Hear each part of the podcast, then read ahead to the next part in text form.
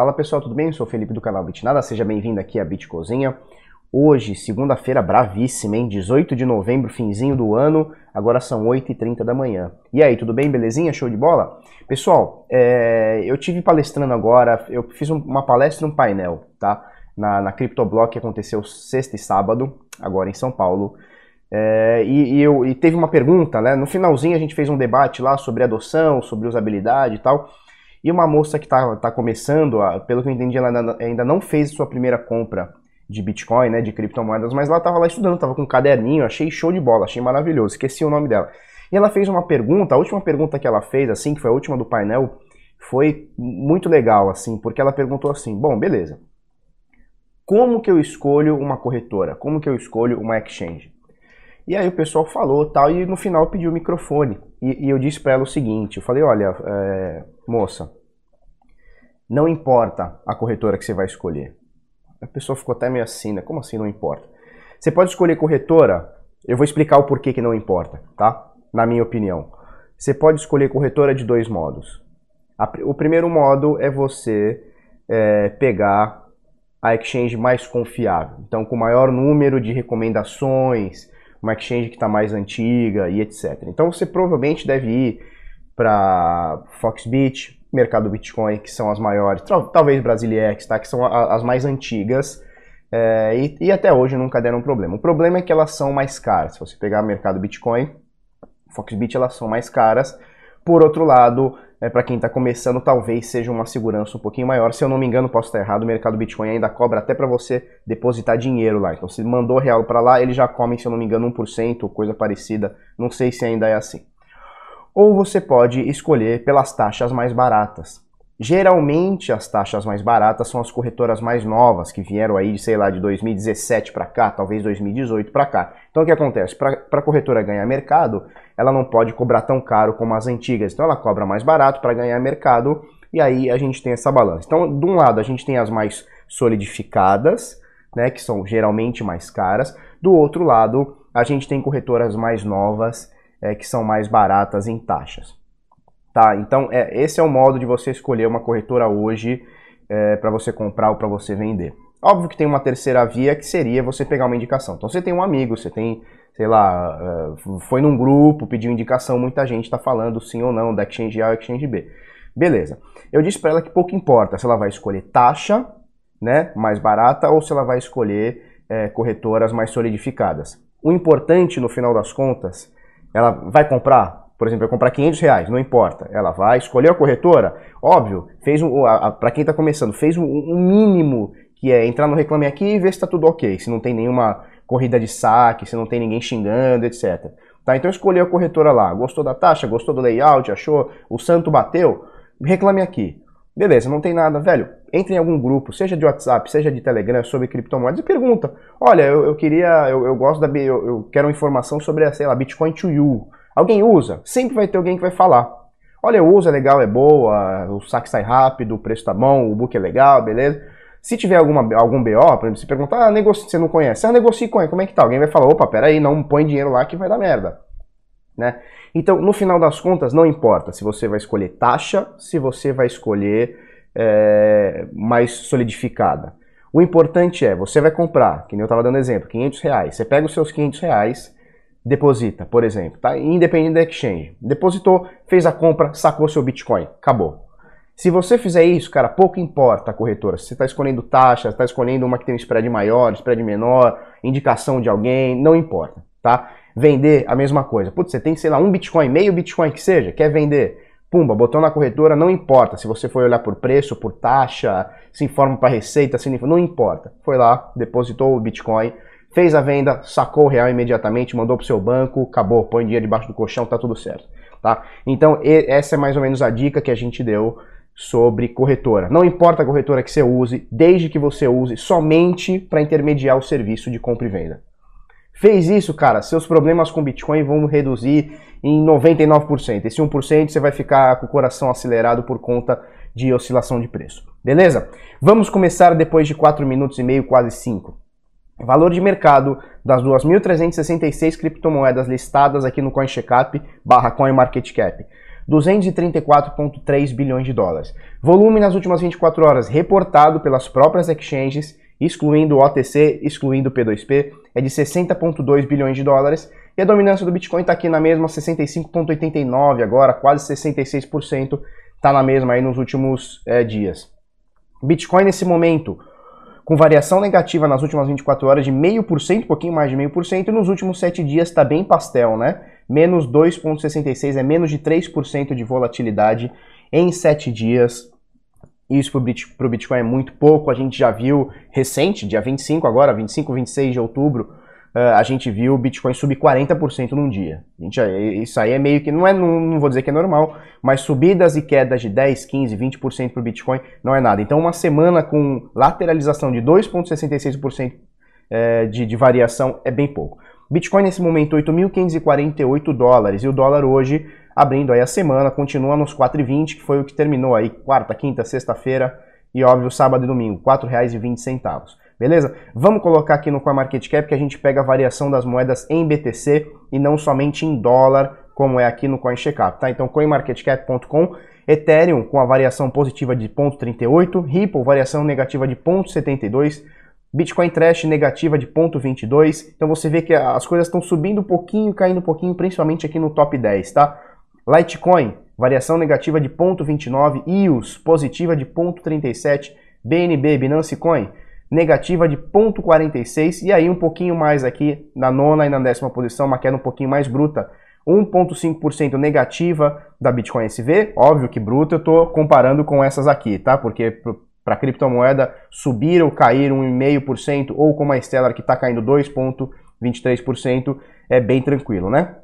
E aí você vê Tron caindo 0,18 e a Cardano seria a nossa, sei lá, nosso destaque aqui nas últimas 24 horas com 4,65% de alta. Tesos subindo também 6,66 na 18ª posição e tá mais ou menos assim, tá mais ou menos esse pastel tirando a Cardano e a Tesos, tá tudo mais ou menos nesse pastelzinho, tudo esperando o que, que vai acontecer com o Bitcoin. Se ele sobe ou se ele desce. E aí, ele sobe ou ele desce? O que, que você acha? Eu não faço ideia. O que eu sei é que o gráfico é, de curto prazo aqui está indicando para gente queda. A gente falou na quinta, sexta, sei lá, quarta, quinta, sexta-feira, sobre a possibilidade de perda desse suporte que a gente não acha tão, não achava tão cabuloso, tá? Que essa média, opa, essa média de 51, de 50 períodos aqui, onde a gente falou, olha pessoal, tá na média, mas não é um suporte que vai segurar muito. A gente confia mais, confia, né? A gente espera que ele segure mais nesse suporte um pouquinho abaixo, 8.385, tá? Que seria essa faixa de preço aqui, ó, essa, essa linha aqui, horizontal aqui. E aí, vermelha. Aí o que acontece? Ele bateu, voltou aqui para a média, bateu de novo, piriri, e tá os últimos quatro dias aqui, ó, mais ou menos subindo um pouquinho, óbvio. Teve um dia aqui que ele bateu 8.600 ontem, né? Ele bateu 8.600 e tal. Mas ele tá aqui há quatro dias nessa zona de preços aqui. É, a gente olha aqui, ó, se a gente olhar aqui embaixo, ó, deixa eu fazer assim, peraí. A gente olhar aqui embaixo, a gente olha a barra de volumes, tá? É, transacionados. É, a gente está no gráfico diário, né? Então cada barrinha dessa aqui vale um dia. E a gente vai notando como a média aqui nesse período é muito superior ao que a gente está vivendo agora, né? Então olha só, ó como vem caindo. Ó, a minha linha aqui, ó, eu tô botando não é nem a média, tá? Eu tô colocando é, os picos meio que máximos, né? Então você vê olha só, com exceções, né, que são esses picos de volume, a gente vê que o volume está caindo demais, olha só. Então aqui a gente tinha aqui os picos aqui e agora a gente tem os picos aqui, ó. Não precisa nem tão longe, ó, em agosto, ó. Olha como os picos eram maiores do que são hoje, né? Então o que acontece? A gente nota que está rolando um desinteresse no mercado. É, e não é só no Brasil. A gente poderia aqui ficar falando sobre o Brasil. Porque agora na sexta-feira, né, sexta sábado teve o CryptoBlock, como eu falei no começo do vídeo, é, e, e, eu fui somente na sexta-feira, no sábado a gente ficou aqui com a família e tal.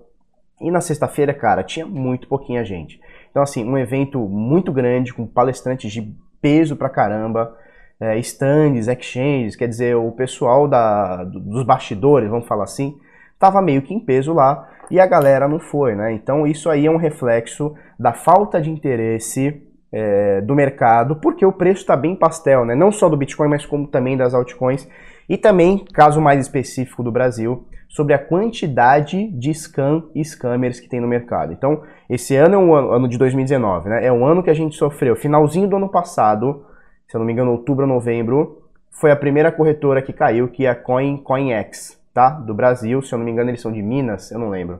Que sumiu com grana da galera, uma corretora mais nova, né? Pouca gente usava, mas mesmo assim, com certeza lesou muita gente. Aí esse ano a gente teve scans com o grupo Bitcoin Banco, e o pessoal fala muito do grupo Bitcoin Banco, mas na época era Negocicoins. E a outra corretora lá tem BTC. Então a Negocicoins, que era uma exchange bem antiga, sei lá, acho que desde 2014, talvez 15, não sei, tá? É uma corretora que deu golpe na galera, tá? Não tá provado ainda, mas não tem muito o que falar, né? Meio que tá cravado isso aí, deu golpe na galera. Depois a gente teve o, o MyAlice, ou MyAlice, sei lá, MyAlice que deu cano na galera. A gente teve agora a Atlas dando cano na galera. A Nubis que foi comprada pela Atlas, então a Atlas tá dando cano na galera. E qual que foi a outra? E a TriXBit. Né? Então são cinco corretoras ou serviços mudar, é, é, lançados aí para criptomoedas que estão aí dando ruim na galera. Então, é, naturalmente rola um desânimo. Primeiro porque o Bitcoin está meio parado, então né, oscilações de preço ficam, elas ficam cada vez menores e o povo cada vez mexe menos. E aqui no Brasil tem essa parada que está começando a ficar vergonhoso falar que você trabalha com Bitcoin, que você mexe com Bitcoin, que você compra, que você investe, que seja. Porque a primeira coisa que o nego fala, não, peraí, isso aí é pirâmide, hein? Isso aí tu vai ser enganado, toma cuidado, né? É, e, pô, eu sempre falo, quando alguém falava isso pra mim, não, toma cuidado. Eu falo, não, calma, calma, não preciso tomar cuidado porque Bitcoin não morde. Então, eu tô tranquilo, né? Tô vacinado. E aí você começa a explicar. Só que, cara, agora tá dando até um pouco de vergonha, né? Não vergonha, mas, porra, é foda você ficar falando sobre Bitcoin porque sai na mídia, sai em tudo quanto é lado. E com razão, não tô falando que não tem que sair, não, tá? É, sobre esses golpes todos. É, então tá complicado, a gente vive uma situação delicada no mercado. Eu sinto que não é só no Brasil, é no mundo, mas no Brasil está um pouco mais potencializado por conta dessas pirâmides grandes, inclusive a Atlas, que era considerada por muita gente é, um, uma base forte do mercado, era uma empresa sólida, né? pelo menos até então se considerava uma empresa sólida, é, era o porto seguro de muita gente e está se mostrando aí ser um puta de um scan, né? Então, mais ou menos por aí, deixar só também um desabafo sobre o que está acontecendo. E isso dá uma desanimada, né? Dá uma desanimada, né? Como é que você vai conseguir criar, como é que você quer criar, melhorar um serviço ou, ou criar um novo serviço, quando você vê que não tem público, as pessoas estão cada vez menos. É só você olhar os views aqui do canal. Se você está com a gente bastante tempo, você sabe que um vídeo nosso dá de 4 a 5, de, de, de 3,5 a 5 mil views, né? É mais ou menos essa média que a gente tem. E, cara, agora um vídeo nosso, provavelmente isso aqui não vai dar nem 2 mil tá tranquilo, não é isso que desanima. Mas começar um novo serviço, eu tô cheio de ideias, cheio de projetos, mas começar um novo serviço sem público fica difícil, né? Mais ou menos por aí. Mas beleza, a gente vai seguindo. A gente aqui não desiste, a gente vai seguindo. Vamos meter pau, uma hora melhora, tá? É, o bom, se é que dá para tirar uma lição disso, e eu senti isso na pele, né? Porque eu perdi dinheiro na Atlas, né? Estou perdendo dinheiro, né? Ainda não se resolveu, mas difícil. É, a lição que a gente tira é o seguinte, cara. É, não dá para você mais deixar mais dinheiro seu, né, criptomoeda, Bitcoin que seja, na mão de terceiros. Não dá. Infelizmente não dá. Se você está falando disso na mão de terceiro, numa instituição muito sólida, por exemplo, um banco, ah, um banco do Bradesco, Banco Santander, dificilmente vai quebrar um banco desse. Né? A gente acabou de passar, ou está passando, ou está terminando a maior crise aí da história do Brasil. Dizem muitos aí que é a maior crise da história do Brasil. E os bancos estão lucrando pra caramba, né? Então, é, dificilmente você vai ser lesado. Dificilmente, não dá para cravar, mas dificilmente um banco vai quebrar, vai te deixar na mão. Difícil. Acontece no mundo, né? Mas dificilmente no Brasil, pelo menos hoje, isso vai acontecer. Já com criptomoedas, tá um pouco terra sem lei é, e, e o negócio tá feio tá? Mas a gente vai seguindo, a gente vai continuando, beleza? Deixa eu mostrar uma coisa aqui. Por falar em golpe, eu quero comentar uma coisa que aconteceu ontem lá no Telegram do Bitnada. Filho de George Bush recebe 300 mil em golpe da OneCoin. Só para resumir aqui, eu não conhecia, nunca tinha ouvido nem falar, mas essa OneCoin aqui é, deu um golpe aqui de parece que 4 bilhões, ó, 4 bilhões e meio, mais um scan, né? Então a pessoa fala, não, Brasil é terra de pirâmide, né? Atlas, tal, terra de pirâmide, GBB, 3xBit, né? 3xbit, sei lá como é que fala. É, o Brasil é terra de pirâmide. Não, tem tudo quanto é lado. Tem tudo quanto é lado, onde tem dinheiro, tem alguém de olho querendo pegar seu dinheiro, tá? E aí parece que para é, o George Bush, o filho, né? George Bush filho, recebeu 300 mil dólares para intermediar a negociar é, é uma, uma, como é que fala, um, uma reunião entre a essa mina aqui, ó, Crypto Queen, que parece que é a cabeça dessa desse scan aqui, com o pessoal do petróleo. Tá? Então ela, ela, ela, queria alguém que intermediasse, óbvio, porra, um filho do presidente é um cara que, se o cara chegar pra você e falar, essa pessoa aqui é confiável tal, enfim, ele, ele, ele recebeu 300 pila, 300 mil dólares para intermediar um jantar, alguma coisa assim, uma reunião, alguma coisa assim, e é um, um puta do esquema Ponzi, né? E aí é, o FBI conduziu uma, uma, uma investigação, e aí o Neil Bush teve que ir lá se explicar por que, que ele recebeu, por que, que ele, o que, que ele fez, o que, que ele não fez. Isso me lembrou duas coisas. Primeiro, uma notícia do, do Bit Notícias aqui, ó. Scammers utilizam Tinder para aplicar, aplicar golpes de criptomoedas. E ontem, velho, ontem à noite, ou à tarde, sei lá, alguém entrou, né? Esqueci o nome do, do, do amigo. Ele entrou lá no Telegram e só, pessoal, é, uma fulana, com nome americano, tipo Vanessa, ela me chamou um tempo atrás e disse que tinha um investimento, piriri, pororó. Como que ela achou ele? Em grupo de Telegram. Então, olha só, isso a gente, o, o, nosso bot no Telegram, se você quiser entrar lá, telegram arroba bitnada, tá? Chega lá, vai ser bem-vindo. O nosso bot, ele faz uma, uma filtragem, né? Então, quando é bot, ele tem que responder. Então, você vai entrar agora, se você entrar lá, arroba bitnada, ele vai perguntar, você é bot? Aí você responde, eu não sou um bot, beleza, ele libera você. O que acontece? Esses caras geram um monte de bot e vão entrando em tudo quanto é grupo de. Eles mapeiam, né? Tudo que é grupo de, de criptomoedas e eles vão entrando. E aí eles chamam o pessoal que está dentro do grupo. Eles não mandam mensagem mais no grupo, não tem mais spam em grupo. Os caras tão inteligentes, o que eles fazem? Eles é, te chamam no privado, e é o nome de uma mina gringa com uma foto bonita, né? Primeiro momento você fica até meio, pô, que legal, a mina linda vindo falar comigo. Você tem que desconfiar, porque você é feio. Você é feio, a mina bonita, quando a bonita gringa tá vindo falar contigo. Você é feio, né? Aí o cara fica todo animado.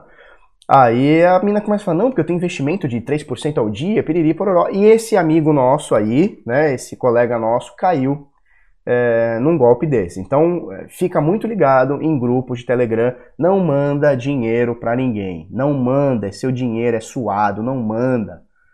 Comprou na exchange, tira para sua carteira, ponto final. Deixa na tua carteira e ponto, tá? Então, o que acontece? O pessoal tá usando Tinder para dar golpe, tá usando Telegram, tá usando o WhatsApp, daqui a pouco tu vai entrar no bate-papo da UOL e vai estar tá lá o cara querendo te roubar a criptomoeda, beleza? E olha só, é, para a gente encerrar aqui, qual é o perfil do investidor cripto no Brasil? O perfil do investidor cripto no Brasil, primeiro, é, o Brasil é, é, é, é a sétima economia do mundo, né? E aqui, ó, e a gente ouve muito falar sobre a evolução da criptomoeda em Caracas, né? Lá na Venezuela. O problema é que o Brasil tem 212, né? Segundo o, o, né, o estudinho aqui, né? 212 bilhões, sei lá, fala na matéria aqui da Bruna, tá? 212 milhões, que bilhões? 212 milhões de habitantes. Então, meu, é, é difícil. Caracas pode todo mundo usar, usar criptomoeda, mesmo assim no Brasil provavelmente vai ter mais gente. E deu para tirar algumas informações boas desse relatório Digital Global. Digital Global, sei lá como é que fala, tá? Que é o seguinte, olha só. O investidor brasileiro médio tem de duas a três criptomoedas em sua carteira. Óbvio, investidor brasileiro que investe em cripto, tá, pessoal? É, de duas a três criptomoedas encarteiradas e o Brasil é o sétimo país com maior número de exchange de criptomoedas, de acordo com a The Next Web, tá? E um outro estudo é, da Fundação Getúlio Vargas, Vargas diz o seguinte: 92% dos investidores brasileiros de criptomoedas são do sexo masculino. E é legal a gente fazer esse paralelo porque a gente pega as métricas aqui do YouTube, tá? Eu tenho outras métricas um pouco diferentes no Bit Notícias, que é esse site aqui, o portal que a gente está vendo aqui, tá? Mas aqui no YouTube, é, o meu, se eu não me engano, é 97 ou 98% público masculino.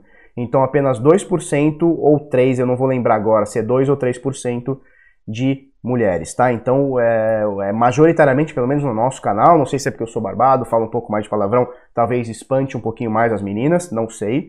Eu tento, é, estou tentando, né, segurar onda nisso, tentar ser menos bruto e tal, menos palavrão e tal, de vez em quando sai. É, mas a, a grande maioria é homens, tá, que investem em criptomoedas. Independente do gênero, 40% deles tem de 20 a 25 anos. Então, majoritariamente, quem investe em criptomoeda no Brasil, homem e a maioria de 20 a 25 anos, tá? É, e o que chama atenção é o fato de 40% das pessoas que investem em criptomoedas no Brasil ganha menos de um salário mínimo. Isso é muito legal, porque a gente tem uma cultura de investimento de pessoas que ganham pouco, né? Então o cara ganha pouco, mas ele está tentando se informar, está tentando melhorar a sua vida é, para tentar ter um investimento, um, um futuro melhor, tá? Agora, uma dica que eu dou, cara, se você ganha pouco, maravilha que você está aqui querendo aprender um pouquinho sobre Bitcoin, criptomoeda. Puta, eu acho show de bola, cara. Eu acho que educação financeira tinha que ser é, ensinada nas escolas e passada de pai para filho, tá?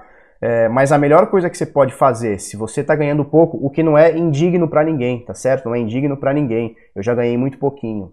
E tamo aí, vamos batalhando. O que você deve fazer se você ganha muito pouco, em vez de ficar pensando em investimento, o que é ótimo, pense em melhorar teu currículo, pense em estudar um pouquinho mais para ganhar um empreguinho um pouquinho melhor e ir galgando passinho de cada vez, tá? Quem ganha muito pouquinho, maravilha, estuda, investimento, criptomoeda, educação financeira, show de bola. Mas se você puder melhorar o teu currículo para você subir uma escadinha a mais, é melhor hoje do que você ficar pesquisando sobre qual que é a criptomoeda que vai subir 300%. É melhor você fazer um inglês, sei lá, se preparar no teu no teu emprego, no teu estudo, uma pós-graduação, ou se você não é graduado, ir se graduar e etc, tá? É isso aí. Beleza? Tem mais coisa aqui no estudo. Fala também da Minasul, que está começando uma, uma Coffee Coin, é, lastreada em café ou sei lá o que, e etc. Pessoal, já são 21 minutos, vamos encerrar aqui a gente vai seguindo, né? Desculpa o desabafo aí no meio do vídeo sobre o mercado, mas a gente não pode ignorar. Não posso chegar aqui para você e falar assim: não, o mercado tá uma maravilha, tá todo mundo comprando Bitcoin, tá todo mundo feliz. Não, tá todo mundo ressabiado com Bitcoin, com empresas, com pirâmides, com youtubers, tá todo mundo ressabiado com tudo. E por um lado, eu não sei se eu cheguei a concluir o raciocínio, que minha cabeça também é, é fogo, né? Mas por um lado, é uma lição que a gente tira desse ano. Eu tenho certeza que a partir do ano que vem, ninguém vai botar dinheiro em empresa nenhuma. Ninguém vai, vai tirar o dinheiro da sua carteira para deixar custodiado em exchange, para empresinha que dá 2% por mês, 5% por mês, 10% por mês que seja. Eu acho que vai ficar todo mundo segurando, porque o passado vai mostrando pra gente e vai ditando as regras do futuro. É mais ou menos assim. Que bom, somos seres humanos, a gente erra e a gente aprende com os erros e, e errar é humano, né? Eu espero que sim. Beleza? Se você gostou desse vídeo, curte, comenta, compartilha com os amiguinhos, se inscreve no canal, coisa no sininho, vamos pra cima, até amanhã, muito obrigado, tchau, tchau. Esse vídeo sai também em podcast, então bitnada.com.br barra podcast, acessa lá o bitnoticias.com.br, porque eu preciso aumentar meus views eu preciso uh, ganhar mais dinheiro com patrocínio para poder bancar o site.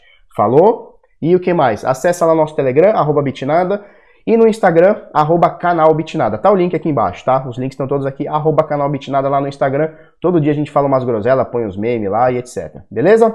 Tchau, tchau. Até mais.